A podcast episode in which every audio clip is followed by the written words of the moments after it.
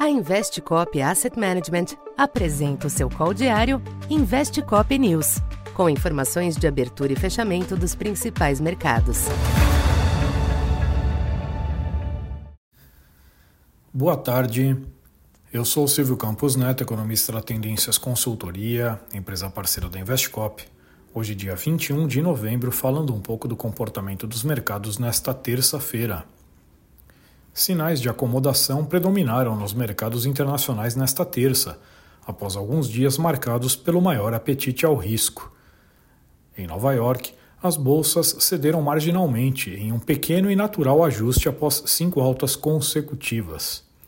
A ata da última reunião do Fed trouxe o esperado tom cauteloso sobre, sobre os próximos passos da política monetária, com impactos apenas modestos nos ativos. O yield do Treasury de 10 anos chegou a subir, mas retornou para a estabilidade próximo a 4,40.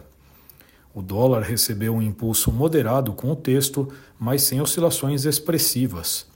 Já o petróleo conseguiu sustentar os patamares mais elevados alcançados após a reação recente, com o Brent na faixa de 82 dólares, no aguardo da reunião do OPEP no final de semana.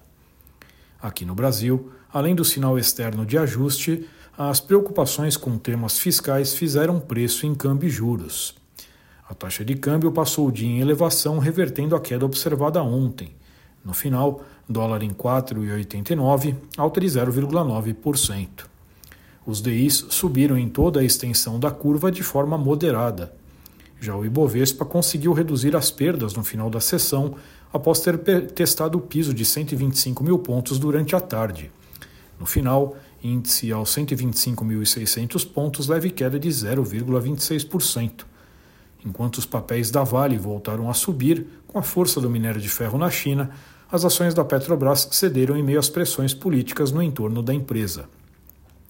Para esta quarta, os mercados internacionais devem manter o quadro de baixo dinamismo, na véspera do feriado de ação de graças nos Estados Unidos. A agenda por lá traz como destaque a confiança do consumidor e os pedidos de auxílio-desemprego, que podem movimentar os yields dos treasuries e o dólar, ainda que marginalmente. No Brasil, os ativos devem continuar dividindo as atenções entre o panorama externo e os temas locais, em especial os ligados ao fator fiscal. Este aspecto tende a permanecer como um limitante aos ativos domésticos, principalmente câmbio e juros. Então, por hoje é isso. Muito obrigado e até amanhã. Essa foi mais uma edição Investe Cop News.